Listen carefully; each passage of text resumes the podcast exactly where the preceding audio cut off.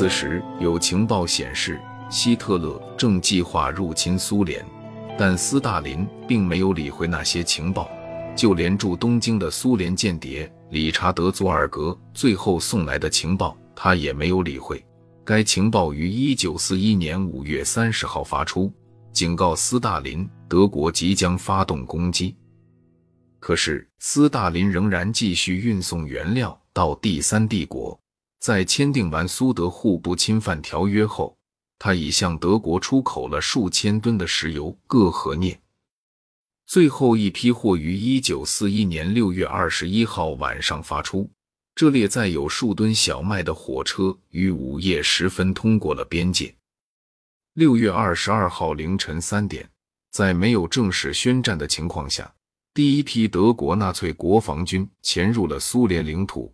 随后，继续派遣了一百五十三个师的德军潜入，随之而来的还有芬兰、罗马尼亚、斯洛伐克和匈牙利的部队，其中甚至有一个师。是由西班牙的法西斯分子组成。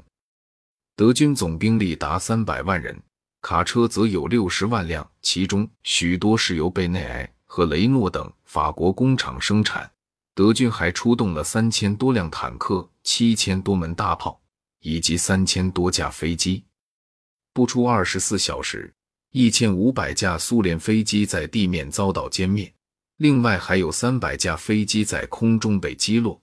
德军以强大的武力展开突袭，并重创苏联空军。德军进入苏联境内后，横扫三千公里，从三个方向展开进攻。北方的目标是革命的摇篮列宁格勒，也就是如今的圣彼得堡；中部的目标是首都莫斯科；南方的目标则是经济较发达的基辅及所在的乌克兰。在中部的前线。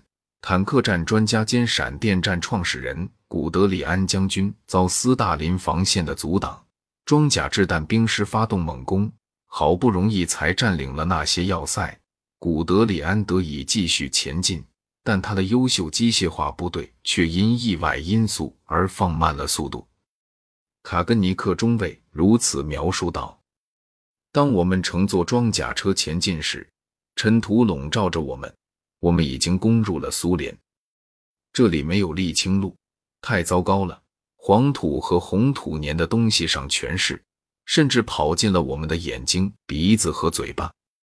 在这种情况下，这些人一天只能前进五十公里。